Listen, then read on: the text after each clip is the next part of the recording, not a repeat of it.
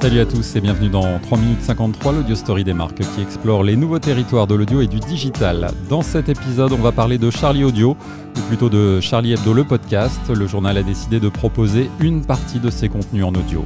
On va aussi parler plateforme avec la plateforme de vidéo à la demande dédiée à la francophonie lancée par TV5 Monde et la plateforme de podcast lancée par les groupes M6 et Prisma Media.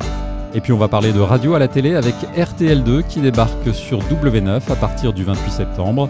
Je suis Étienne Guffroy et on est parti pour 3 minutes 53.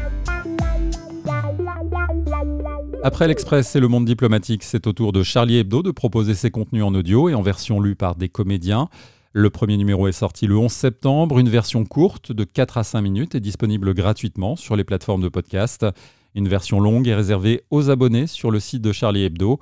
Chaque semaine, vous retrouverez des extraits du journal lus par Coralie Zaonero, comédienne et sociétaire de la comédie française. Écoutez. Yannick Enel vient de publier dans l'édition de mercredi son compte-rendu hebdomadaire du procès des attentats de janvier 2015, dont il chronique les audiences quotidiennement pour le site charliehebdo.fr.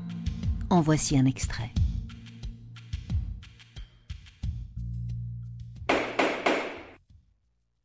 Durant cette première semaine du procès des attentats de janvier 2015, on aura beaucoup parlé de masques. Mais de quel masque s'agit-il? Celui que portent pour se prémunir contre le Covid les magistrats de la cour d'assises, les détenus, les partis civils, les avocats et les journalistes, ou un autre masque? Celui que chacun porte spontanément pour se protéger de la violence des autres et pour dissimuler sa propre violence? Alors évidemment, on pourrait s'étonner de voir un journal connu pour ses dessins se lancer en audio, mais ce serait oublier que Charlie, ce sont aussi des journalistes et des auteurs, et l'audio est une bonne façon de mettre en valeur des contenus écrits et d'aller conquérir de nouveaux publics habitués à consommer des podcasts.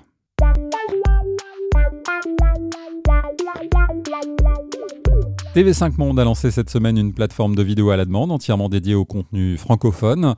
On y trouve des films, des fictions, des documentaires et des magazines, des contenus disponibles gratuitement et uniquement en langue française. Ils viennent de France Télévisions, de la RTS pour la Suisse, de la RTBF pour la Belgique, de RFI, mais aussi du Québec. Tabarnak! Hey! Quoi? Y'en a qui dorment ici As-tu trouvé une job? Oh, lâche-moi avec ça. Viens dehors, je t'attends! Non, je dormais là! Allez, viens! Tabarnak TV5 Monde Plus est disponible dans la plupart des pays. À terme, le catalogue représentera 5000 heures de programme, dont 400 destinés à la jeunesse. Les sous-titrages sont disponibles en 5 langues, l'allemand, l'anglais, l'arabe, l'espagnol et le français. Enfin, TV5 Monde Plus donne accès aux podcasts des médias publics francophones, mais aussi d'autres institutions, comme le Muséum national d'histoire naturelle.